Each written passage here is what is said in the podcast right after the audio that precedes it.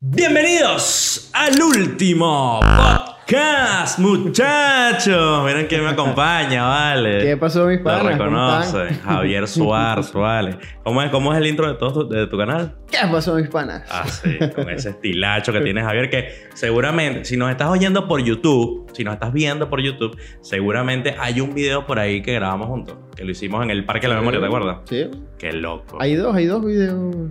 ¿Cuál es el otro? ¿Tú no tienes uno en tu canal también? Bueno, el de mi canal es el del el Parque de la Memoria. Y el del mío hay dos. Ah, verdad, claro, claro. Hay dos. Entonces, en uno como contamos una parte de, de lo del parque y en otra Correcto. como que da- tiene da su... Tú sabes que yo tengo una foto tuya, mira. Pero deja, deja, deja el misterio porque la gente vaya a ver. después, después que escuchen el último podcast.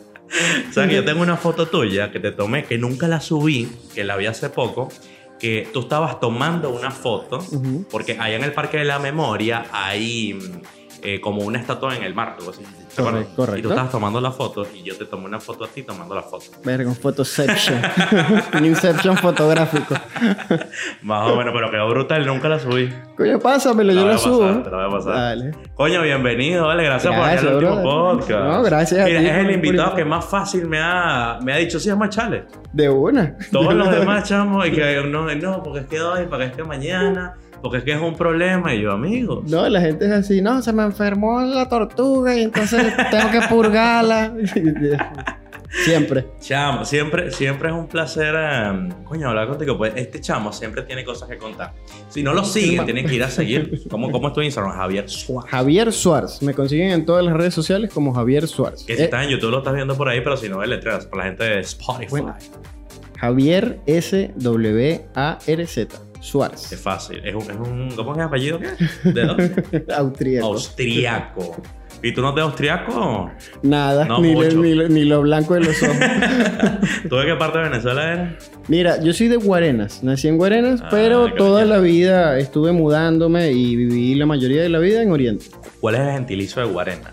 Guarenero. A la ver. Soy guarenero. ¿Y, y, en, ¿Y en Oriente dónde viviste? En Oriente viví en Puerto Ordaz, en El Tigre, en Anaco, en San Ah, Tomé, en San Señor Félix, viajado, Ciudad vale. Bolívar. Sí, Señor en viajado. Oriente me moví bastante. Sí, y andabas como con, ¿cómo se llama? Con la burra prestada de, de- como, el, como apuro en un viaje. con una burra prestada iba, ibas caminando todo Oriente. Mira, tú sabes que yo te traje hoy, no, no para bulearte, obviamente, sino para hablar, porque yo me metí en tu canal Ujú. y a revisar los últimos videos que había subido. Y mm, siempre, o sea, siempre estás con lo de ¿por qué los argentinos no sé qué? Y Ujú. si los argentinos dicen tal cosa. Y hay, y hay una, una pregunta que te voy a hacer, que yo lo investigué, pero estaría muy bueno que se lo explicara a la gente, que ¿qué es el dol- dolce farniente? Mira, el dolce farniente es una expresión italiana que es eh, lo dulce de no hacer nada, básicamente. Dulce. Totalmente. Básicamente. Eh, los argentinos, o sea, en mi canal lo, lo nombré porque los, los argentinos, eh, muchísimos, son descendientes de italianos. Sí. Y el dolce farniente, una vez que conoces el concepto, te das cuenta de que es algo que sucede muchísimo acá. No hacer nada, porque Eh, es muy dulce. Exacto, disfrutar, disfrutar ese momento de no hacer nada, de estar tranquilo, de relax. Tú pasas por acá en cualquier plaza o en cualquier espacio público y vas a ver gente, no sé, nada. sin remera, tirados en el piso, o gente tomándose unos mates, Sí. o gente haciendo nada. O sea, eh, es, un tiempo, es un tiempo que hay que tomarse eh, al día para no hacer nada. Y en los trabajos, no sé si has tenido alguna vez un Sí, trabajo de claro, oficina. Claro, o- claro. Bueno, en los trabajos se, se estila mucho hacer un break entre a media mañana Sí. y un break a media tarde, que viene siendo la, la merienda, Sí. que es un tiempo para no hacer nada. Y eso es sagrado. Bueno, el de media mañana nunca lo he tomado. El de la tarde sí, obviamente, pero me da risa el de, el de la mañana porque a qué hora te tomas tú el de la mañana. Eh, como a las diez y media, de diez y media a once, más o menos. Siempre. Pero si entras a las 9. siempre están Te lo esos tomas a las 15 10. minutos. Mierda. No, pero pasa, pasa. Y en casi, to- en casi todos lados sucede. ¿Y qué, qué comes en, en el- en ese momento de que no haces nada? Mate y galletitas. ¿Eres matero? Tomo mate. ¿Qué No soy matero, no es que ando con un mate para arriba y para abajo, pero me gusta, yo disfruto del mate. Fue una de Coño, ori- cosas que- oriental tomando mate que, es difícil. Sí, sí. Pero esto no se le puede echar ron, muchachos. Oye, imita bien el acento. Coño, no vivía ya Está bien. 16 años. O sea, Yo, yo vivo aquí cinco años y todavía no sé imitar los argentinos. Mira, a- a- ta- he visto de tus videos, ¿cuál es el que más trabajo te costó, pero que peor satisfacción te dio? Que peor Que satisfacción me dio. O sea, mira, esto que- me costó demasiado trabajo y no llegó a nadie, nadie lo vio. Y no llegó a nada. Mira, hay un video, fue uno de los últimos que subí, pero en este momento no recuerdo exactamente cuál fue. Eh, YouTube general, siempre, eh, constantemente, tú lo Sí, sabes, eh, sí. cambia la- las políticas de monetización. Sí, Y entonces, un video que está monetizado, YouTube, a pesar de que te dicen que no, eh, tiene mucha menos repercusión. Ellos se lo muestran a menos personas. sí. Tiene menos impresiones que, que, un video que sí está monetizado, en el que YouTube va a ganar dinero y, Claro, y el creador de contenido negocio, también. al final, Exacto. claro. sí. Al final del día, YouTube es eso. Una venta de publicidad. Eh, Toma eso, YouTube. hay videos que uno sube y te desmonetizan automáticamente. Lo subiste, ¡pum! Sí, Desmonetizado. amarillo, al toque. Sí. Tú lo mandas a revisión y tal y qué sé yo, pero las primeras dos horas son cruciales para saber si el video va a ser un éxito o no. Sí, correcto. Y en esas dos Mira, horas, qué buen consejo. y en esas dos horas Sí. estás desmonetizado, por ende Sí. no se lo están mostrando a la cantidad de personas que deberían mostrar. Y si se viraliza en dos horas, todo eso que generaste, no lo generaste realmente. Exactamente. Nada, y las primeras dos horas es donde tienes la mayoría, por lo general, a menos Sí. que sea un video atemporal, Sí. eh, donde vas a tener la mayoría de, de, de views y por ende la mayoría de ganancias que te da. Sí. ¿Y qué video es ese? Mira, varios. El último que subí, el último que subí, por ejemplo, me sucedió. Subí el video, pum, desmonetizado. Eh, y yo, ¿pero por qué? Porque yo, ¿Por qué eres eh, así? yo sí, yo los videos los reviso Sí. muy minuciosamente para verificar que cumplan con las normas comunitarias de YouTube, Sí. Que recientemente la volvieron a cambiar. según que las digo. acaban de volver a cambiar, exacto. Y entonces por este cambio que hay en las normas comunitarias, están más estrictos con, con- con los videos y con la monetización de, de los videos. Lo subí y al toque me lo desmonetizaron. Pedí una revisión manual, eso tarda horas, a veces tarda días. Sí. Y Claro, porque bueno, una persona real que estaba. que exacto, que tiene que ver todo el video para que, que no digas groserías, que no te metas con nadie, que no le hagas Sí. bullying a los gordos, a los negros, a los flacos, a los chinos. Y bueno, que, que- esté bien, porque esté correcto, sea family friendly, como le dicen la, la plataforma. Sí.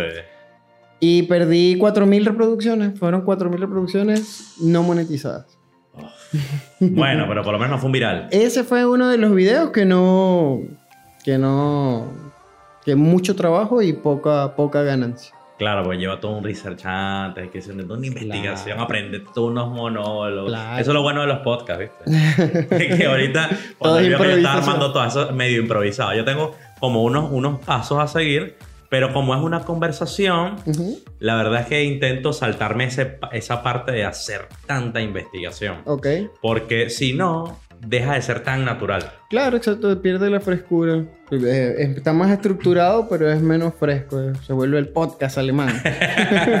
exactamente, exactamente. Mira, yo tengo la- una sección, nuestra primera sección de hoy, que se llama El Anecdotario, y la anécdota. donde yo suelo contar algo que me pasó y que conecta mucho con la gente. Entonces, me gustaría que me cuentes un poco sobre eh, una experiencia, tu peor experiencia aquí en Argentina, La sobre lo que sea. Mira, la peor experiencia que tuve fue eh, el DNI. Uf, Lo del DNI. Mi migración eh, fue muy planificada. Muy, muy, muy planificada. Sí. Al punto de que yo llegué acá, yo sabía cuánto costaba un desayuno, dónde lo iba a comprar, porque ya sabía dónde me iba a quedar. O sea, todo, Ajá. todo, todo, minuciosamente hasta, hasta lo último. ok. Yo llegué un 3 y el 7 ya tenía la precaria. Sí. Normalmente, a partir de ese momento, tardas 90 días en tener el DNI. Y yo tardé En un caso normal. un año y ocho meses tardó migraciones en darme el Que DNI. ni la visa para Estados Unidos. pues. Eh, ¿Qué tal? Pero es por la demanda de gente. Fue, no, tuvo, tuve muchos problemas, tuve problemas con los antecedentes penales, y entonces eso hace que se los lleven a otro sitio. Es, todo lo malo que podía pasar dentro de mi, mi expediente de, de- Sí. del, ar- del archivo donde estaba toda mi documentación, pasó. Ay, qué horrible. ¿Y, y eso, tú crees en la suerte? No, No, ¿y qué crees que fue? no si estabas tan planificada. no, no es mala suerte. Lo que pasa es que dentro de la planificación, si viniste bien planificado, tienes plan B, plan C, plan D, plan Z, plan A, A, bueno, A, claro. B.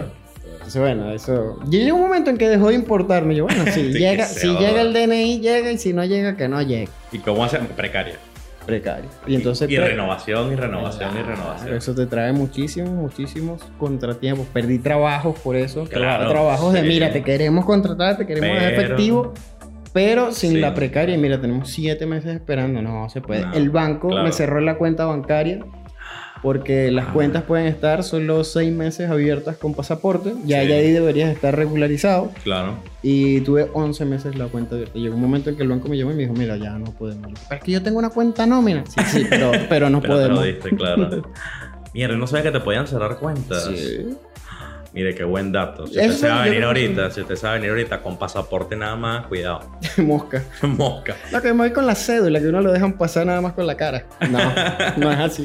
No, te dejan entrar con la sola, pero no puedes hacer más nada. Sí, es complicado. O sea, es como estás de turista así como ilegal. Exacto. Entonces eso te condena a malos trabajos, te condena a no poder acceder a, a tarjetas de crédito, a cuentas Sí. bancarias, a muchas cosas. Es complicado. Tienes, tienes ahorita cuentas digitales, que eso está de moda y está, es bueno. Tengo una billetera digital Sí. en Mercado Pago. Mm, Es buenísimo. Sí, sí. Es- capaz está brutal. Pero hay otros, por ejemplo, bueno, por favor, publicidad, el que quiera pagar publicidad. Paga los billetes. Burbank, Willow Bank, o sea, Ahí como hay varios bancos digitales Ahora hay uno que está dolarizado, que, que la gente lo está Burbank, utilizando mucho por, el- para por el cambiar los dólares. Es Burbank. Y hay una que se llama Sapo también. Ah, mira. Y está tarjeta naranja. También. Naranja también es digital. Sí, entonces yo creo que el, futuro va hacia allá. Y yo me imagino Yo que la, la banca debe estar temblando por eso. No, va- no, no creo que esté temblando. Creo que están buscando maneras de. De, de claro, porque con eso, tipo según- Netflix y, Es que según el cine. lo que me lo que me cuentan o los, mis amigos que viven en, en España, que allá todo se paga o, o, mucho- o muchos lugares con el teléfono. O sea, directamente los bancos, sus aplicaciones tienen para usar NFC, Visa, no sé qué, y tarjetas comunes, o sea, tu tarjeta normal con tu aplicación para usar. Pero me imagino que aquí debe ser un problema por lo de la seguridad bancaria, etcétera, etcétera. Claro, no, y que nosotros le encontramos la vuelta a todo para... Ay, tú, vas a hablar mal de los latinos. No, sí, sí. sí, sí, sí. Nosotros somos una, una amenaza para el mundo. Mira, y hablando de eso, mi, mi peor experiencia, o sea, tú hablando de los trabajos y eso, justamente mi peor experiencia es que yo me quedé sin trabajo cuatro veces el mismo año. Sí. Hace dos años y medio atrás, eh, yo estaba, estaba trabajando en un call center, entré en un call center. Ujú. En el, concern, en el call center eh, trabajé dos meses en una campaña. O sea, que eso es como por campaña te meten, cuando la campaña termina te sacan. Me sacaron y no me dejaron. Estuve tres meses sin empleo, o sea, como trabajando como freelance, pero tú sabes que no hay nada seguro, pues. Claro, exacto. Después conseguí en otro call center. Cuando tenía tres meses en el call, en el call center, eh, conseguí un empleo en una revista de aquí, una revista grande de aquí. Y mm, empecé a trabajar ahí en un proyecto puntual. Era, íbamos a hacer una vinculación con una plataforma de pago, no sé qué. Bueno, aquí es una cosa de todo loca. Terminé el proyecto y yo pensando, bueno, todo quedó perfecto, me van a dejar, todo bien, para afuera. Pues no, chabolín. Sí. Después entré en una librería que de todas mis experiencias laborales, tal vez esa es la peor. Que esa, ese es el poli. El poli en, allá en la FADU, en, allá en Ciudad Universitaria. Ujú. Eh, trabajé también tres meses y me, me votaron. Y yo decía, "Ah, no sirvo para nada. No me quieren. O sea, es como, es una frustración tras frustración tras frustración. No sabía qué hacer ni, ni a dónde irme. Y creo que esa experiencia de estar todo el tiempo como que sí me van a dejar, como que no, es, ese estrés hizo que mi, como mi capacidad de hacer más cosas disminuyera. O sea, las ganas de querer hacer cosas disminuyeron muchísimo. Claro, te frustra. Pero a un nivel exagerado. Bueno, ya de ahí en adelante después logré entrar a una agencia, tuve dos años, no sé qué. Pero al principio yo creo que lo más difícil para, para todo extranjero que se viene es, es conseguir un empleo que sea bien remunerado, que te traten bien. Complicado, la inserción laboral es complicadísimo. Pero, ¿qué crees tú que debe hacer una persona que se viene, no sé, por, por- para acá a vivir, para conseguir empleo rápido y, y de buena calidad, pues, un buen empleo? ¿Qué tienen que tener? Mira, de buena calidad no hay casi nada que te, que te garantice un empleo de buena calidad. Para conseguir un empleo, eh, bueno, buscarlo. Porque Sí. hay mucha gente que llega, se pone en los portales Ah, a- exacto. y entonces Y tienes que buscar, yo diría que 40% presencial y 60% online. Tienes que salir, patear la calle, Sí. lanzar currículum, eh, conocer gente, porque acá en Argentina, como en casi toda Latinoamérica, Puro networking. eh, tener, tener, conocer a alguien que está trabajando en algún sitio te ayuda Sí. y te ayuda mucho. Eh, y eh, aceptar, porque eso es algo en lo, en lo que, que se nos complica bastante, tanto a nosotros como a las personas con las que trabajamos que son locales, ¿Aceptar qué? que las cosas se hacen acá de forma distinta. Ah, sí, obvio, Es claro. complicado porque mira, este, hay gente acá que tiene toda la vida, eh, no sé, limpiando con la mano izquierda un cuadro que hay que limpiar Sí. todos los días. Y le dice, mira, si lo limpiamos con la mano derecha, se hace más rápido y es más eficiente, queda más limpio. No, eso se limpia con la mano exacto. izquierda. Exacto. Entonces, bueno, tienes que adaptarte a que acá se hace con la mano izquierda. Eso todo lo aprendemos yo creo que por las malas. Y Sí. a todos nos sucede en algún trabajo. Tú buscas de optimizar algo o, de, Claro. o de aportar algo. Y si no, así, si la empresa no quiere, no quiere. Exacto. Te dicen, no, mira, está bien, está muy buena, tú tienes hasta razón, Te lo agradezco, pero no. pero no. Entonces, eso- esa es una de las cosas que, que- que- que yo les daría de consejo al arrancar acá, al tratar de hacer la inserción laboral. Bueno, la idea de decirles todo esto, muchachos, es que tomen precauciones, no se vengan a lo loco. Claro. Coño, aprendan, aprendan de las experiencias de los demás. Tú sabes que soy muy mucho de oír a la gente que pasa por roncha, que pasa roncha para, para yo no pasar roncha. Sí, no, claro, claro. Y de las experiencias malas se aprende más que de las experiencias buenas. Son más enriquecedoras por lo general. Mira, por ahí tienes un video que se llama eh, Lo más loco de los argentinos, lo más raro. Lo más raro. Lo más raro de los argentinos, que, que- que tremendo clickbait. Sí, ¿verdad? Funcionó bien ese video, de hecho, sí, sí, sí. Esos videos funcionan muy bien. Para que quiera hacer un video de lo raro de los argentinos, funciona muy bien. De hecho, debería ponerle de título a esto, lo raro de los argentinos. Mira, claro, para lanzar ese clickbait de una vez. Este, ¿qué es lo raro de los argentinos? Los argentinos son una especie distinta. Lo único que se le puede parecer a los argentinos son los uruguayos. Cuando estuve en Uruguay me di cuenta que Carazo error. tiene- no, no, tienen muchas similitudes y ellos ambos están conscientes de eso. Sí. Eh, pero son, son argentinos. Son, tienes que estar acá. Tú no conoces a un argentino hasta que no vienes a Argentina y vives la experiencia de vivir rodeado de argentinos y, y tratar con argentinos todo- todos los días. Mira, en, en el, en el podcast que grabé con Andy Jan, que si no lo han ido a oír, vayan y oigan, si estás en YouTube, tienes que ir a verlo. Eh, dijimos que una de las cosas raras de los argentinos es que le echan dulce de leche a todo. Sí, correcto. ¿Qué es lo más raro que has encontrado con dulce Pero, de leche? ¿sabes qué, qué sucede? Porque yo, a mí no me Sí. gustaba el arequipe, que el arequipe es la versión centroamericana del dulce de leche. Sí. Pero cuando probé el dulce de leche, verga, es distinto, ¿sabe? Totalmente diferente Es otro al, tipo al de dulce de leche, claro. Me encantó yo. "Mira, Con razón. Claro. Y mucho más dulce. Mira, lo No más, sé, como más- lo más raro que he comido con dulce de leche fue unos tacos. Me estaba comiendo unos tacos ¿Qué? y le, mandé dulce de leche. ¿Qué es eso? No, bueno, estaba en mi etapa experimental del dulce de leche. ¿Sabes qué? Vale, tengo este dulce de leche aquí, tengo estas tortillas con aguacate de este lado. Tal cual. y tomate. Me di cuenta que el tomate y el dulce de leche no, No. son compatibles. No, no, no, son va. amigos, No se odian. No. Ya saben, muchachos. Bueno, y si ustedes llegan a probar tacos, los tacos con dulce de leche, mándenos fotos. No lo hagan. Te imaginas, a llegar ese poco de fotos locas. De dulce, de tacos con... Estaría bueno eso, este, que la gente mande fotos de qué es lo más raro que te podrías comer con dulce de leche. Yo he visto encima. pizza con dulce de leche. Sí. Pero, No, es buena. ¿en serio? Eh, ¿Tú no has probado la pizza de Nutella? Sí, con la masa dulce. Bueno, la de dulce de leche es mejor. Es lo mismo, es lo- o sea, es como exacto, como masa dulce, Mismo no sé qué. principio. Mm, mm, mm. Tú sabes que hay, hay mm, aquí hay una, un- bueno, obviamente sabes que aquí hay un tipo de lenguaje que se llama lunfardo. Ujú. ¿Y tú sabes cómo se le dice a la pizza en lunfardo? Sapi. Muy bien, qué grande. Dime, de esas palabras raras, que esta es una de las cosas raras de los argentinos, ¿no? Que eh, tienen este segundo dialecto urbano, no sé, Sí. Eh, ¿Cuáles son tus lunfardos favoritos? O bueno, los que conozcas. Mira, eh, Telo. Esos son los que he incorporado. Sí, esos son los que he. Feca. son los que he incorporado. Y. y Se me está quedando uno por fuera. Yo tengo unos aquí divertidos. Atroden. Me jodiste. ¿qué Sí, es Atroden. Adentro. Ah, dicen Atroden. A mí nunca. Atroden. A mí el primero que me diga Atroden vamos a tener un pedo. Esos son, esos son No los, los- no que yo uso. Pues, los Mira, que yo tengo unos divertidos aquí. Tengo eh, perejil. Que perejil, bueno, para que no sepa, perejil es tonto. Y viene de Gil, que aquí Gil es un insulto. Claro. Es como estúpido. Como es como. idiota. Sí, es como algo feito. Y mm, macanudo.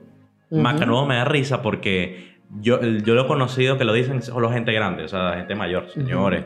Te dicen, eh, José, no sé qué, macanudo, sí. Sí. Es como todo está bien. Sí, sí, sí, claro. que Todo está es fino. Piola, ¿Cuál, cuál sería, cuál sería la, la versión venezolana de eso?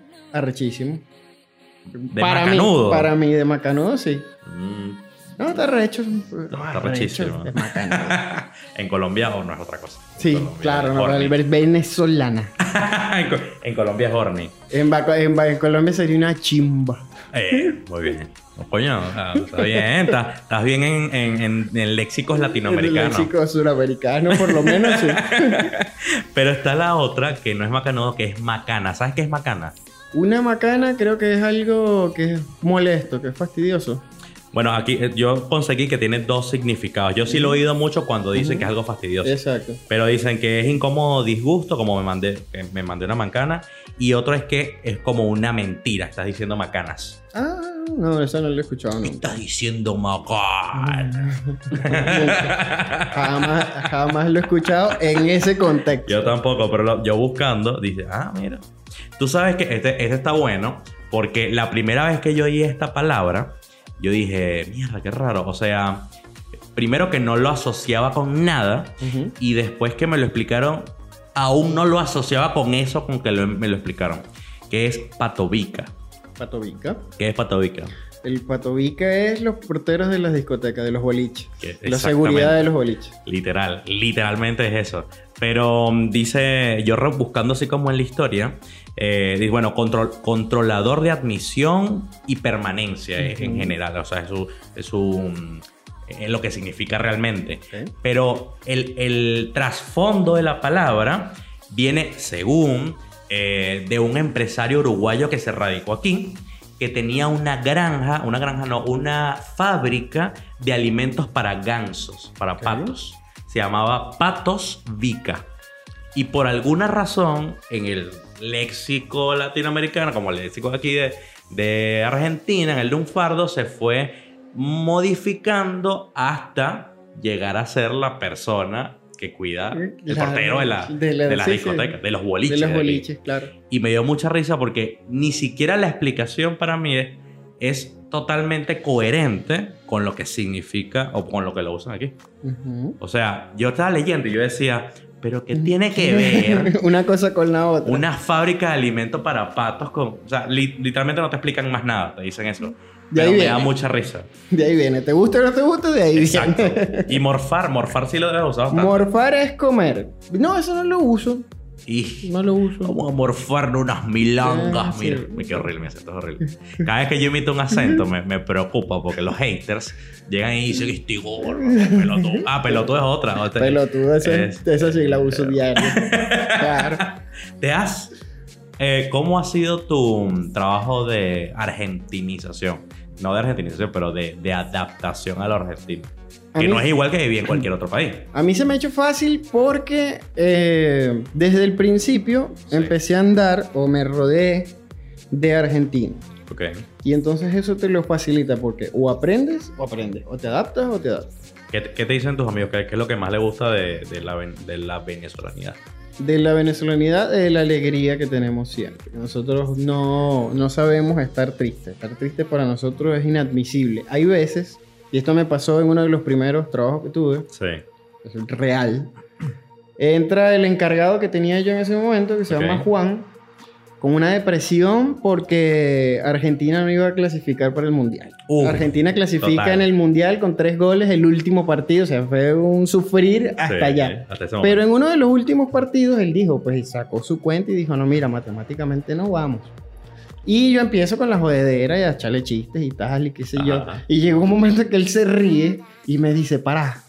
Me dice, o sea, este es un momento en el que yo quiero estar triste. ¿Qué? No quiero, no quiero que tú vengas a echarme chistes, ni reírme. Ese es un momento donde yo deseo estar triste. Déjame, déjame estar triste.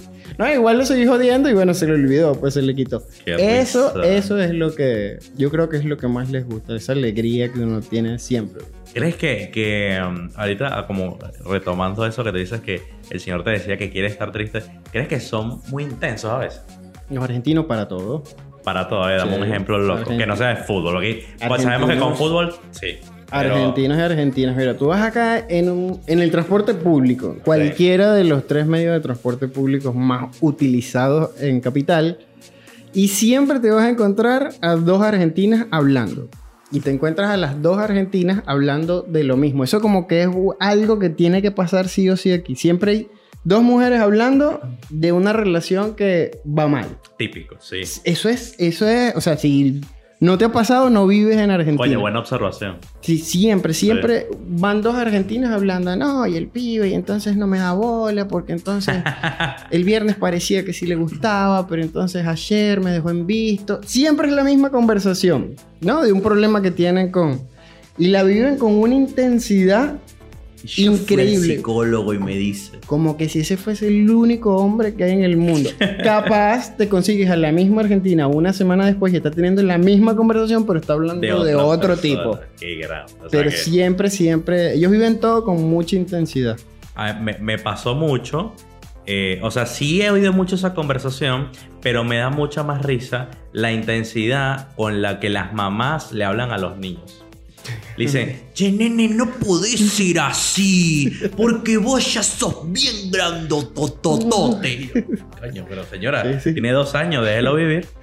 Y sí, me da risa. Porque en el colectivo y en, como que en muchos lugares son así, como súper intensos y te dice, el niñito le, le va a dar algo. Claro. Porque los tienen como que, vamos, vamos, vamos, tú puedes. Y el niñito, no.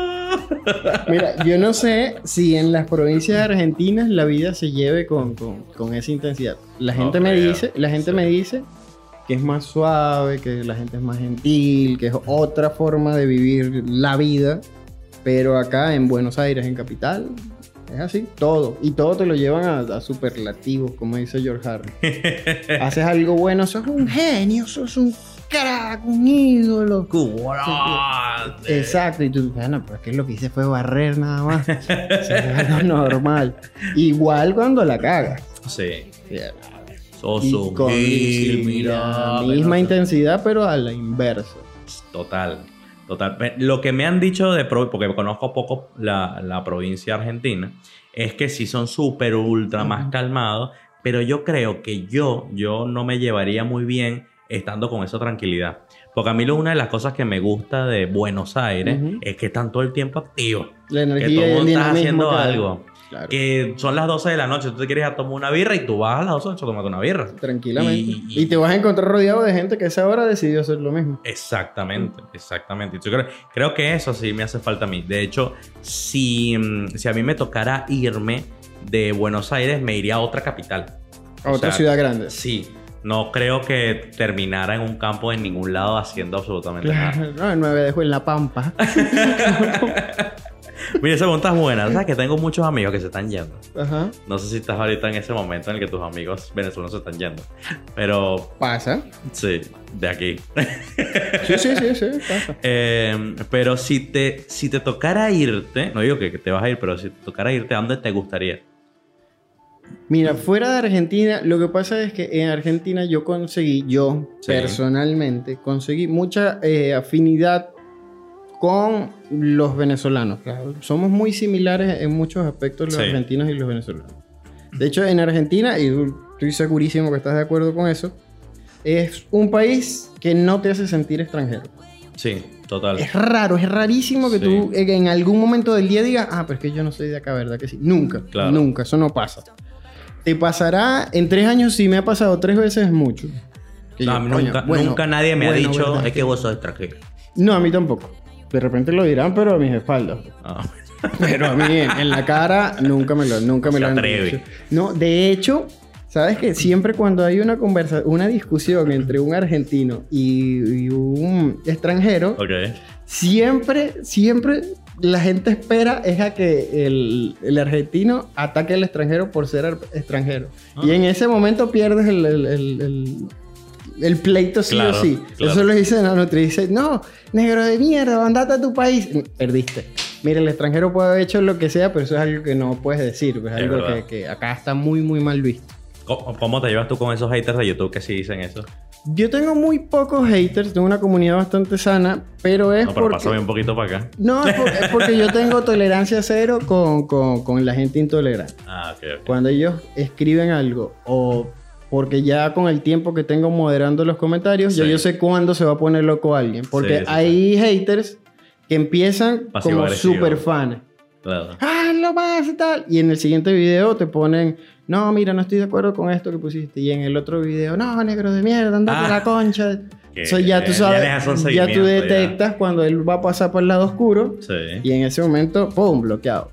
Yo les elimino la capacidad de comentar en los... Sí, Yo tengo bloqueado mu- a muchas palabras, pero es imposible. O sea, porque a veces se lanzan unos textos inimaginables. De hecho, yo tengo screen de textos larguísimos que la gente se faja para escribirme, para decirme que soy un estúpido. Pero se fajan y digo, amigo, es que, mira, me quito el sombrero. qué, qué gran redacción, vale. García Márquez. Pero ¿no te ha pasado que te escriben Sí, un texto enorme sí. para decirte tú que, amigo, pero Sí, lo puedes no, decir en líneas? lo, porque yo tengo muy poco tiempo para responder cada comentario. Ok. Entonces tiene que ser algo realmente extraordinario para yo poder leer algo eh, largo. Cuando yo veo que viene por el odio, de una, bloquear usuario. Listo. Y Mira, sigo y- con el otro. ¿Y tus seguidores te recomiendan cosas? Siempre. A ver, que te, te recomiendan música. Sí. ¿Qué te recomiendan? A ver. Mira, lo último que me recomendaron fue una canción que se llama eh, La sal no sala y el azúcar no endulza de Charlie García. ¿Qué? Qué Pues, bueno. que específico, ¿eh? Sí. Como que lo hubiese preparado. No, no, pero es que fue muy, muy reciente.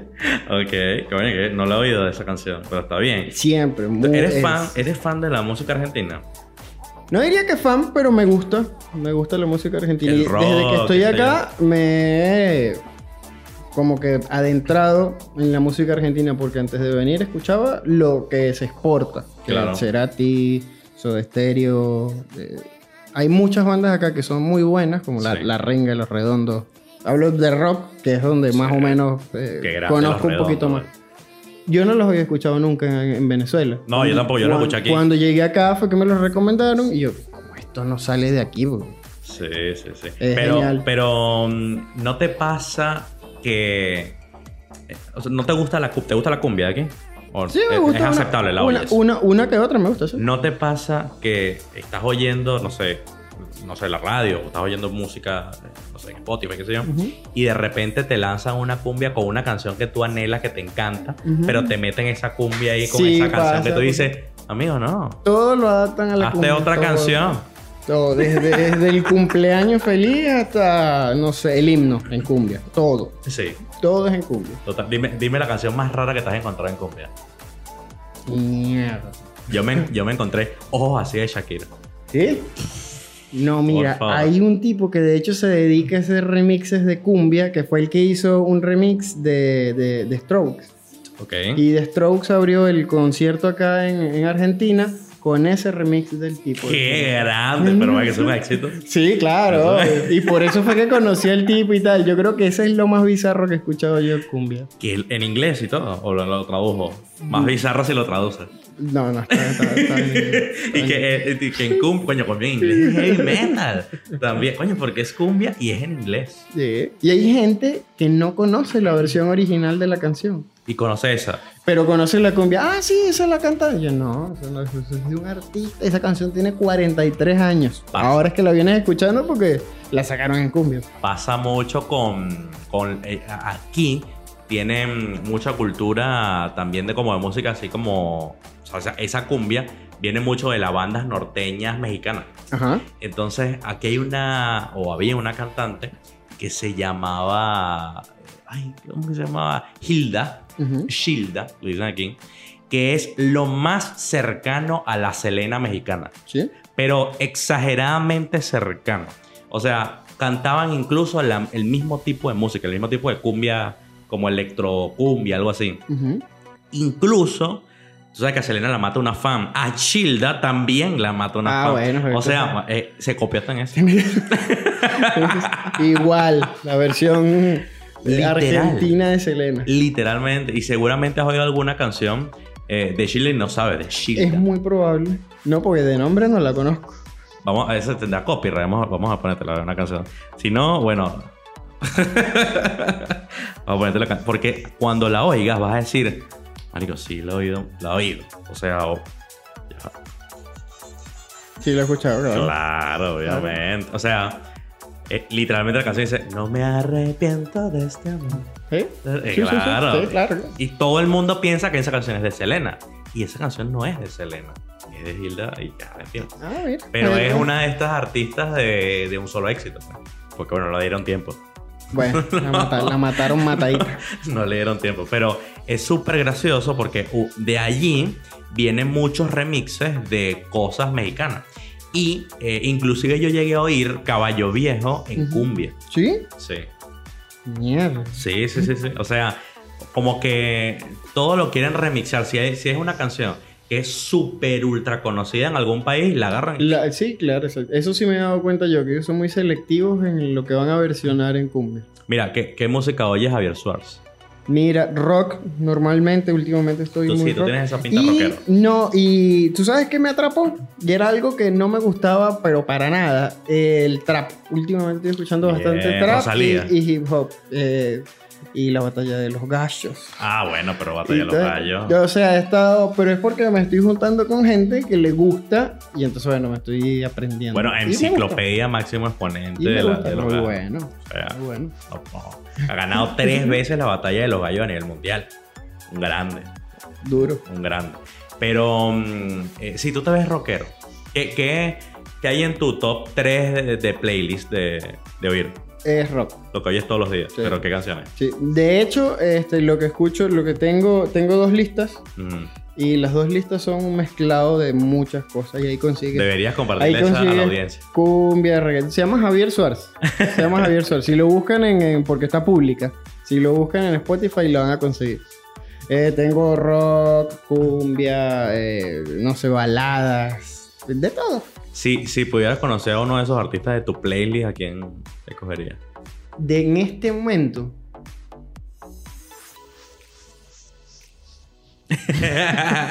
Pablo Londra.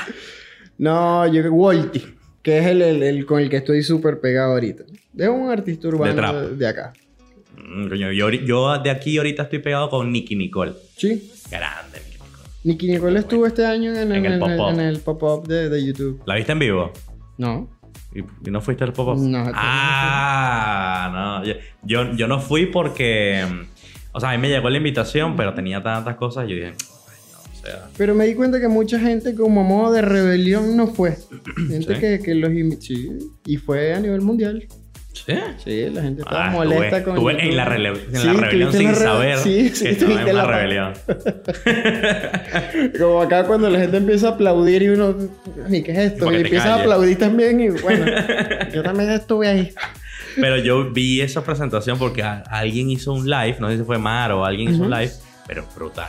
De pana, o sea, la chama es muy, Muy buena, buena. muy talentosa. Y tiene esa voz, no sé si, si, la, si te has detallado, como Amy Winehouse, así como una voz, eh, diría Anaís Castro, glotal. Glotal. Que viene así como oh, medio roquita, pero como que no. Brutalísima. Prestamos atención Tiene buenas letras. Nicole.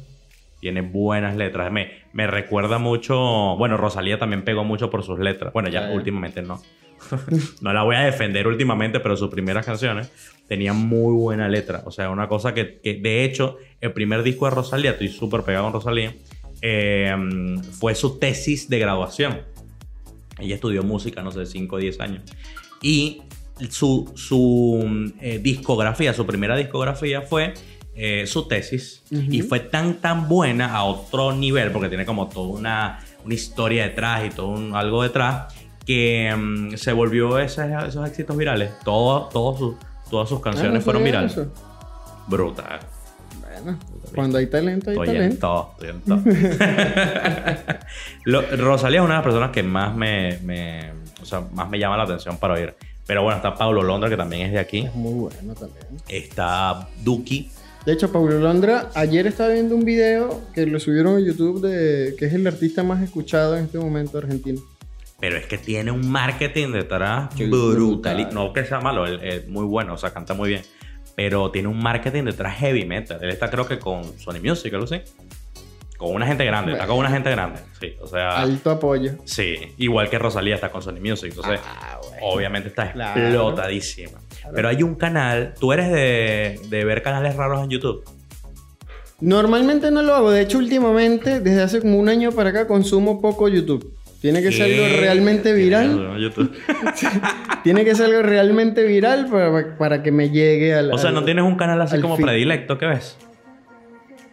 En este momento, no. Tengo varios canales para recomendarte porque tengo, mira, ¿sabes que has llegado al colmo de ver YouTube cuando terminas viendo un canal de eh, hormigas? Un canal de hormigas. ¿Qué es O sea, creo que eso es lo más bajo que ¿Qué puedes llegar viendo YouTube. Claro, ¿no? yo. El tipo tiene tremendo canal, 900 mil suscriptores. Se llama El Mundo de las Hormigas. el mundo de las hormigas. Pero me, me cautivó, chico, mira. El video, un video que se llama La mudanza de las hormigas. Literalmente las muda de un pote para otro pote. Ok. Literal. Pero el tipo lo narra. Que digo, este tipo es- tiene que ser storyteller, no hay así. Tiene que ser algo de eso. Porque te pone una musiquita como cuando juegas Legend of Zelda. Que es así como, eh, no sé, muy épica. Y tú estás viendo a la hormiga arrastrando un pedacito de arroz. No.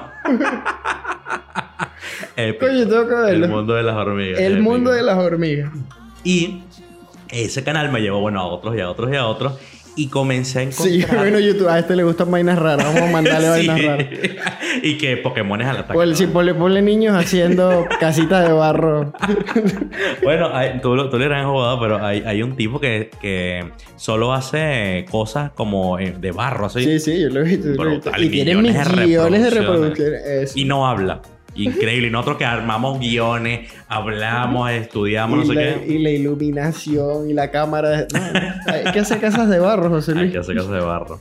Bueno, así empecé a conseguir otras cosas. Por ejemplo, conseguí de mm, canales de, de comida, ¿no? De, de recetas. Pero hay uno que se llama De mi rancho a tu cocina. Y De mi rancho a tu cocina es una señora que debe tener como 80 años. Que vive en un rancho mexicano así en, en, en una montaña. Y la hija la explota. O sea, la hija la pone a hacer comida. Literal, y la graba. Y después sube los videos a YouTube.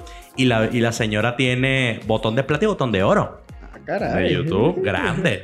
Pero me da risa porque es una señora, tu abuela, imagínate tu abuela, que casi no sabe hablar y que además vive como en una montaña así todo, es una ca- cacerola de barro y todo es a la leña y todo lo agarra con la mano. A veces hasta me da lástima. Yo digo, señora, por favor, dígale a su hija que no le explote más. ¿vale? Me imagino que los comentarios le debe llover también mucho. Bueno, no me he puesto a leer los comentarios, pero seguro, seguro que lanzo uno por ahí. Bueno, a- a- hay gente que le da ternura también la señora. Claro. Pero creo que cuando llegas a ese punto, o sea, al punto donde llegas a ver hormigas y señoras mayores cocinando, ya no tienes más nada que ver en YouTube. Claro. Que YouTube se empieza a preocupar. Ojalá la gente empiece a hacer vainas raras porque ya me estoy quejando. Y que gente sin- comiendo, Sin gente comiendo. recursos. Los coreanos hacen mucho eso. Sí. Comen. ¿A a ti Comen te gusta bien- la comida bien- picante? viendo gente comiendo, sí, me gusta. Sí, pero ¿qué tan picante? Picante que no me vaya a dormir la lengua. Pero picante, picante. Normalmente como picante Pa' casi sudar, todos pa' los días. sudar. Claro. Eso, ok, ok. Porque hay un montón, o sea, exacto, ve- ven gente comiendo cosas picantes. Pero lo que me da risa es lo que todo el proceso de preparación, inclusive los he visto haciendo ASMR, ASMR, ASMR. Ajá, con, con comida picante. Sí, así, Mm. Vamos a ASMR. La gente debe odiar eso. Yo no lo, no sé, la gente lo oye para como relajarse. Ajá, pero yo no yo entiendo, nunca lo entendí. En serio. ¿Lo oyen y qué para relajarse? No sé. Lo, lo respeto, muy- está bien, pero no, no es algo que consumiría yo. No, yo tampoco. Pero los más pro, yo sí he visto cómo, cómo hacen los videos de ASMR. Los más pro tienen hasta cuatro micrófonos. Mierda. Cuatro micrófonos pro, o sea, de esos unidireccionales, se los ponen así, ¿no? Por todo esto. Y empiezan, o se meten un chicle en la boca, o un caramelo que te, te roza con los dientes, o le hacen cariño al micrófono. Eso lo he visto muchísimo. Muchísimo. Jala mucho también, no sé por qué. Jala mucho. Hay mucha gente que se relaja con eso. Pero yo entiendo, o sea, yo ni siquiera comparto lo del sonido de las aves, no me gusta. Pero yo entiendo lo del sonido de las aves, de la naturaleza, el agua corriendo, yo eso lo entiendo. Pero un caramelo en la boca no lo entiendo. Cada quien con su, con su ¿Qué, pasión. qué es lo más raro que, que consumes en YouTube? Lo más extraño que consumí es un chico que es americano y come comidas que son muy, muy abundantes, que si 10.000 calorías, que si 6 kilos de Ah, comida. Él no tenía un canal, un, un programa en Discovery. Mm, Men vs. Food. No, no, pero es algo así, va por ahí. El chico, él compra, qué sé yo, 40, como, 40 Big Mac Ok. y trata de comerse las 40 Big Macs. O, Qué qué sé yo, enfermo. 50 cajitas felices y trata de comerse. El desayuno de la O, roca. eh, más o menos. Y lo. Lo que dijiste ahorita, a los fideos picantes. Ajá. Eh, se comió una que eran 100 fideos picantes, 100 paquetes de eso. Y se los comió. 100 Spoiler, spoiler alert. Paquetes de fideos picantes. Qué asco. Sí, son 10.000 calorías. Sí. Una locura, Y, y- y se, y se sacan llamas por el. Yo, yo creo, yo creo la que eso, salida. yo creo que eso fue lo más bizarro que, que he visto, sí. Aunque en YouTube hay cada cosa rara. Bueno, pues, de hecho, a- en YouTube lo que aquí en Argentina se da mucho son, son los virales. ¿Qué, ¿Cuáles son tus virales recomendados, tus virales predilectos? Coño, el último viral que vi que se hizo viral acá en Argentina fue el de Llega el verano y las manos en el ano, ¿la viste? sí. Eso nunca lo había El visto. Me estaban haciendo un chiste sobre eso y yo no lo entendí. Sí. ¿Cómo que no has visto Llega el verano y las manos en en el el ano? Y me la pusieron. Ese fue el último viral que El niñito es un que vi acá. El de, ¿tú sabes con cuál me reí mucho? Y probablemente vaya al infierno. Cuando llegue al infierno, esa es una de las que me tienen anotada. Eh, número uno. Los niños, estos de, que esto se va a descontrolar. Sí, los que, Que, se, caen y se golpean horrible, se, se- se les va el piso. Bueno, yo me reí Es, con es eso. imposible no reírse. Yo eso lo vi 573 mil veces. Ta- También estaba el viral de. Y te tomaste toda la lechita. que fue por eso. El que tú viste la historia de él. ¿Quién es él? ¿No? Él, bueno, es una persona común, ¿no? Pero él ayuda todas las semanas en un lugar para comida para gente que no tiene casa. Ah, ok, ok. Y eso lo que está diciendo, él, él está, le estaba mandando una nota de voz a otra persona jodiéndolo porque se había comido toda la comida. Entonces, bueno, salió la nota de voz, la subió gente rota, que gente rota es lo mejor que puedes en tu vida, y se super viralizó. Y después la- las noticias eran de que el de la lechita, no sé qué, ayuda a una casa de huérfanos, ¿no? Sí, claro, ahí Te mismo, sale, ahí, mi- ahí mismo salen 2500. eh. Hasta el diablo tiene fans. Sí. No va a tener fan el de la lechita que le da comida a la, a la gente que no tiene comida. Y el de, el de la chica esta que dice, aquí el apile, olor. Ajá. Que La- con la, la manguera, bañándose la con la gente manguera. sí me bardeó por ese video. ¿Por Bardeó qué? otro lunfardo. ¿Por qué? Porque yo, yo dije que me daba, exa- me daba muchísima risa y lo mostré en un video. Y real, sí, me, me daba mucha risa. Pero la gente dice que ella, que cómo me atrevía a burlarme de una chica que era enferma mental. Ajá. Y yo qué voy a saber que es enferma mental. Claro, a mí me da risa Bueno, debe ser porque nadie sube un video diciendo eso. Pero qué voy a saber yo, a mí lo me da risa. Y eso fue viral y a, a todo el mundo le da risa, porque sé que yo lo dije. Exacto. No, y es que se viralizó precisamente porque es jocoso el, el, video, pues gracioso. De mis videos virales favoritos, eh, bueno, la de lechita obviamente fue uno. Pero en Venezuela están los de. eh, los del politigato. ¿Te gustan los de Politigato? ¿Sabes qué es el politigato? Claro. No, esos yo, me dan demasiada risa. Te mueres de risa que vive explicándole al chavista cómo Claro. son las cosas.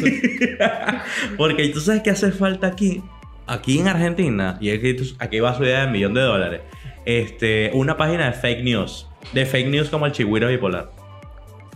Lo que pasa es que en Argentina yo creo que la- la- los fake news tenderían más a hacerse realidad. Acá, no, acá se ven, acá se ven, y que tú lo sabes. eh, es el mismo, el mismo argentino lo, lo- lo sabe. Que hay mucha gente haciendo cosas. Por eso hay tantos virales en internet, porque hay mucha Sí. gente haciendo cosas eh, que no son comunes. Pero, pero creo que jalaría mucho una página Claro. como el chigüiro bipolar. Pero claro, lleva un montonazo de trabajo, pero sería súper gracioso. Porque yo veo medios, como, no sé, no voy a decir ninguno, pero no viene, pero ah, que lanzan unos clickbait tipo, no sé, eh, una- un, detuvieron a, cuat- eh, a cuatro personas y dos peruanos. Ajá. Cosas así, tú dices, madre, que tiene que ser un fake news y Claro, te metes y de verdad. Pero, pero cosas así que yo digo, eso podría ser perfectamente un fake news. O sea, perfectamente un título clickbait para la gente. Y la jala. Sí, claro. Y la jala, porque sabes que el argentino es opinólogo. Sí. Y entonces, entonces eso lo hace eh, bastante susceptible al clickbait. Sí. Porque ellos leen, eh, no sé, Argentina es lo peor que me ha pasado en la vida. De una entran a ver qué mierda estás diciendo tú de su país porque qué bolas tienes tú. Y hay gente que entra, te putea y se va. Mira, ha Sin- dado buenos o sea, clickbait. no le interesa lo que tú dijiste. O sea, Sí. con ese título ya te ganaste todos mis odios. Sí, abren la página, le dan pausa sin ver nada y te escriben. Exactamente. Y que mira, qué vos, que no sé qué. Pero viste el video. No, no, no necesito. Mm, Sí, el exacto. video. Coño, pero no. Exacto. Y hay gente que sí los ve que te defiende de la gente que no los ve porque no alcanza a verlo porque los videos no, el no los deja. Coño, ver- verdad que sí, vale. Sí, sí. Bueno, pero está, está bueno. ¿Qué, qué, ¿Cuál ha sido tu, tu clickbait más clickbait? Mi clickbait más clickbait, el de la llegada de mi mamá. Cuando hice el video de la llegada de mi mamá. Ok. Que dije, esto es lo peor de haber emigrado a Argentina. Y explico por qué, qué es lo peor de haber emigrado por acá. Claro, que es que no está con tu mamá. Y muchísima Claro. gente entró, putió y salió. Si no te gusta, ya sabes qué tenés que hacer. Andate, Ah. Gil. ¿Cómo, ¿Qué hiciste? Mira, por lo menos a mí, cuando la primera vez que me dijeron salame, yo me mié de la risa. ¿Qué hiciste ¿Te la primera vez que- te insultaron así? ¿Te parece gracioso? Sí. No, la primera vez no lo entendía, que la concha, me- que te voy a cagar a trompadas. Ajá. Pues las trompadas, Oye, te ofrecieron trompas y todo. eh, sí, no, pero en joda. Eh, me reí Ajá. y entonces eh, ahí sí se puso seria la persona porque, coño, ¿cómo es posible que yo no te estés metiendo miedo con lo que te estoy ofreciendo en las trompadas? O unas piñas. Exacto, para mí las dos cosas en ese momento no tenían, de- o tenían otra connotación. Para mí una piña era una fruta. Claro. O sea, ah, me vas a una piña, gracias. O decían O las niñas en el colegio. Las trompadas eh, son golpes muy suaves que se dan las niñas una a otra en- en- en Venezuela. Claro. Acá una trompada de un argentino quizá te desmaya. Pero allá no, entonces te traías otra, otra imagen visual en tu cabeza cuando te ofrecían trompadas. Claro, ve- venías, venías con otra onda. Yo mi clickbait más clickbait eh, tuvo que haber sido razones para no venirte para Argentina. ¿Sí? Super clickbait. ¿Y Porque es todo lo contrario. Un coñazo de reproducciones. Sí, medio millón de reproducciones. Ahí está. Pero, pero me da risa porque mm, cua- en el video, como tú dices, la gente entra y comenta sin saber qué yo dije. Pero yo en el video digo todo lo contrario. Claro. Sino digo por qué sí está bien venirse a Argentina. Solamente que le lancé un título al revés. Claro, Pero la gente se volvió loca. claro, claro. ¿no? Y funciona, funciona. Y funciona bien, claro. Claro. Eso se llama latigazo emocional. Eso está psico- psicológicamente estudiado. ¿Tienes ahorita videos eh, pensados para hacer? ¿Algo- ¿Alguno bueno que venga por ahí? pensados verga, decenas en una libreta full de videos. Sí. Lo que pasa es que, y yo creo que a todos nos pasa lo mismo, de que o te quedas corto en tiempo o te quedas corto en recursos para hacer. Sí. Una de las dos cosas. Por ejemplo, a mí me fascinaría hacer un blog en Bariloche. Ah, O bueno. un blog en Jujuy. También me gustaría mucho bloguear en Jujuy. Sí. pero no hay tiempo. No hay tiempo. y, pues, ¿qué- y- y cómo vamos, va a hacerle, vamos a hacerle SMR para la gente que lo está escuchando, que no, que no lo está viendo, no hay tiempo. Porque... mm, Y, los sponsors, ¿por qué no hay sponsor? Lo que pasa es que yo no busco sponsor hasta este punto. Claro. Yo voy a esperar llegar a tener 100 mil, porque hasta el momento el, el- el sponsor soy yo. Ojo, hay gente muy buena onda. Por ejemplo, este viernes me voy a Rosario. Voy a Sí. estar en Rosario viernes, sábado y domingo. Ujú. Para el momento en que vean o escuchen esto, ya volví a Rosario hace Sí, rato. Si no, si no es que me morí o me casé con una rosarina y me quedé por allá. ¿Qué tal? ya va pre- pre- predestinado. Una, claro. Una de, una de las dos. Eh, eso me lo ofreció un hostal. De buena Ah, onda. pues, sin yo buscarlo, sin pedirlo. Me dijeron, mira, queremos que vengas a hacer eh, videos para acá. y- Porque son tus fans, porque te ven. Exacto, porque les gustó. Lo mismo sucedió en un bar que queda en Adrogué. Ujú. También me invitaron para allá a probar unos productos que tienen y tal. Pero más allá de eso, yo no, no los caso, no los busco Claro. en este momento. Y es que realmente yo tengo como una lucha contra los falsos influencers. Ajá. Porque no sé si lo has notado, pero cuando ya empiezas a tener de 10.000, 12.000 seguidores para arriba, Ujú. hasta te ven en la calle y te conocen. Son Sí. 12.000 personas. Sí, claro. Y hay gente que dice que tiene 70, 80.000 seguidores y nadie sabe quiénes son. Pasa. Literal. O sea, a mí me pasa que a mí todavía la gente me para en la calle y digo, bueno, y yo, yo- y yo no soy famoso ni nada. No me imagino Luisito Comunica. Bueno, hizo un video sobre me eso. imagino que no podrá caminar. Literalmente. Entonces, el, el influencer al final eh, no necesita buscar el sponsor porque el sponsor siempre va a querer. Claro. Porque lo conoce, porque forma parte de su comunidad, porque X. ¿Entiendes? Si no forma parte de tu comunidad, cuando llega una gente, mira, yo tengo 70 mil y que ni te conozco ni sé quién eres. Exacto. Yo no le compraría a alguien que yo no conozco. Puedes tener 200 mil, pero... Pero si yo no te conozco, no. Exacto. Porque es que si no te conozco, no sé a quién le llegas. Exactamente. Mira, a mí me ha pasado que marcas y emprendimientos venezolanos eh, me dicen, mira, yo quiero... ¿Cuánto cobras tú por un post? Yo, nada. Porque no hago post eh, publicitario Publicitario. para nadie. Claro. Para nadie. Eh, pero si lo hiciera, y eso se los explico yo, me tomo el tiempo para explicárselo. Pero no es que yo no quiera, no es que yo piense que no, es que mis redes son muy buenas como para estar yo poniendo. Claro, no, claro. no es eso. Sino que el público que yo manejo, el público que me ve, no te va a comprar nada. ¿Por qué? Por esto, por esto, por esto y por lo Hay que calentar ese público, ¿vale? Como se lo vas a lanzar una vaina ahí fría. Exactamente. Claro. Yo no voy a salir de, qué sé yo, hacer comedia todo el día a decir, mira, este, tomen Coca-Cola. Jódanse los riñones. Exacto. No, no, no, no. Hasta el momento. Llega un momento, porque esto tiene que tener a mediano y largo plazo una rentabilidad, Sí. en que tienes que hacerlo. Y yo estoy clarísimo en que no.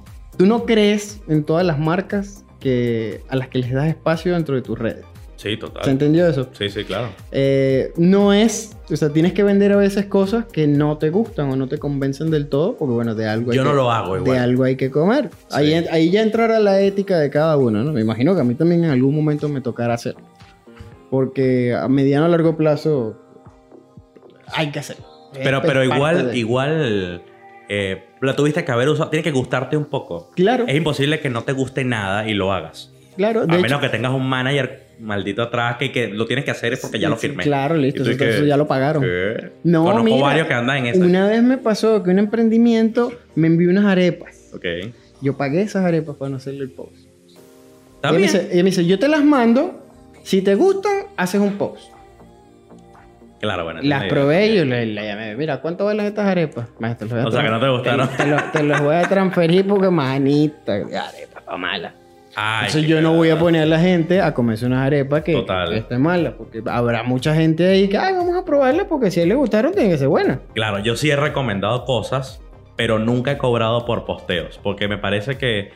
Primero, no necesito un- la plata de un emprendedor, de un. O sea, que ya te está dando un producto, no necesito esa plata. Porque primero es un emprendedor, no es una marca. Ahora, si me vas a hablar de Nike, si me vas a hablar de multinacionales, bueno, eso es ot- otra cosa. Claro. Pero si me vas a decir un emprendedor, yo a los emprendedores no le cobro nada. Pero lo que sí, yo siempre les dejo, si tú me vas a enviar algo, yo no tengo problema. Si me gusta, yo lo publico. Si no, no pute hago nada. Y, y ha habido unos que algunos no han publicado. Porque bueno, ellos lo envían con toda la fe, pero yo estoy dispuesto a darle feedback. y decirle, mira, me parece que esto no es así, que esto debería ser así. Tal vez deberías probarlas de fulanito para que veas más o menos qué Tan están bueno. haciendo.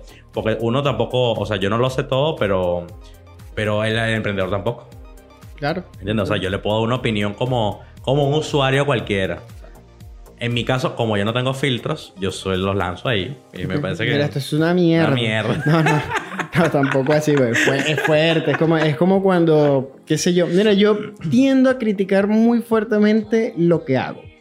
Sí. Yo soy el Eres que muy autocrítico. lanza el video y automáticamente le veo 1500 errores que no pude corregir durante el proceso de hacer el video porque, Claro. porque tienes un, un límite también, una fecha límite de que o lo publicas o Claro, cagaste. claro, claro. Y empiezo a ver 1500, pero con la gente yo tiendo a no ser así. Yo tiendo a decirle, mira, esto tienes que mejorarlo y esto porque eso cae mal. No, pero si te lo preguntan, se lo dice. Trato de, de suavizarlo muchísimo. Es un tema mío, es un tema mío Claro. que yo. ¿Qué yo- yo lanzo diferente? Ah, bueno, así. mira, yo haría esto, esto, esto y esto. Lo que pasa es que a veces uno, y por eso es que yo tiendo a no, a veces no dar ese, ese tipo de, de consejo o de crítica, Sí. más, más que consejo. Sí.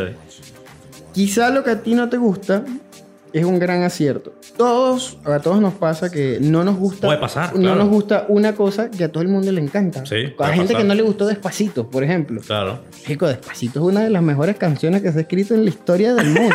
Por eso tuvo la repercusión que tuvo. Claro, claro. A ti no te guste, no quiere No decir, no le quita todo el éxito que tuvo Despacito. O sea, Claro. Es como que yo llegue y le diga a Luis Fonsi, no, esa canción es una mierda, Fonsi.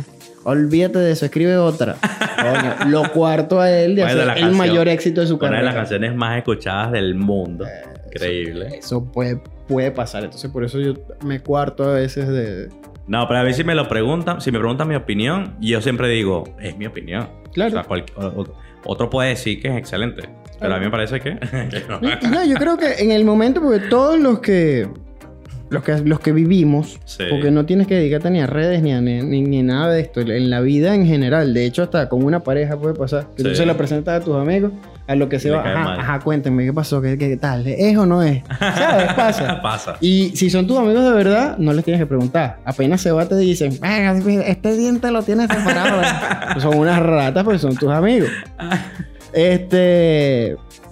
Coño, me perdí, perdí el hilo que que, no eres de decirle a la gente las cosas así tan, tan cruelmente. Claro, exacto, hay que, tener, hay que tener tacto. Pero bueno, pasa a veces que uno da consejos Sí. o, o críticas que pueden afectar muchísimo a la persona. Hay personas que tú les dices, mira, este, no, me cae mal tu novia. Sí. Y entonces, bueno, lo que les voy a preguntar a mi mamá, a mi papá y a otros dos amigos que tengo. Hay gente que no, hay gente que no, hay gente Hay que, gente ah, que bueno, no. es que esta no es, es que a mí no me convencía, porque si no, no le pregunto. Y te metes un psicoterror y de repente perdiste la mujer Son de muy tu vida. sugestionables. Exacto, por una crítica. Eso. Entonces claro. hay que tener tacto. No es que no criticar, porque nosotros somos críticos por naturaleza. Critíquenos. Oye, Javier, gracias por venir al último podcast. ¿Qué te pareció la conversa? Espero yo que no sea el último podcast. Está bueno. pues. yo Me gu- tampoco, el me- 9. me gusta, me gusta este formato porque ¿Cuándo te vemos con tu podcast? te da, te da eh, libertad. ¿De qué sería tu podcast? En este momento, Si, lo, si, te, si tuvieses uno en algún momento. verga, no sé, de la vida en general. Mira, a mí me dicen, me preguntan algo y si no me paran no dejo de hablar. Eso es tracata, taca, taca. Está bien. Sufro de verborrea. Está bien. Yo veo tus videos. Yo podría ver, oír un podcast tuyo.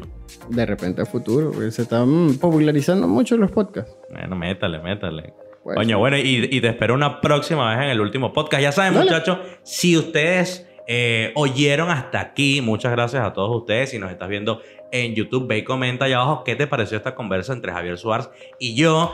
¿Qué le agregarías a esta conversación? ¿Qué es lo más raro de los argentinos? Si le echas dulce y le echas el paco. Claro. si tienes unos lunfardos que sean tus favoritos. Y si se consideran personas criticonas o no. Está bueno, está bueno el tema, el tema de las críticas, porque fíjate que es tan complejo hablar de las críticas Sí. que uno mismo se autocritica Total. tratando de hablarlo. Totalmente. Muchachos, bueno, vayan y compartan este video. Vayan a seguir a Javier Suárez en su Instagram, Javier Suárez. Y si estás en Spotify, que no puedes hacer nada ahí, bueno, gracias, provecho y vete para YouTube. Dale like, comenta. y nos oímos en el próximo, en el último podcast. En el último podcast. Chao.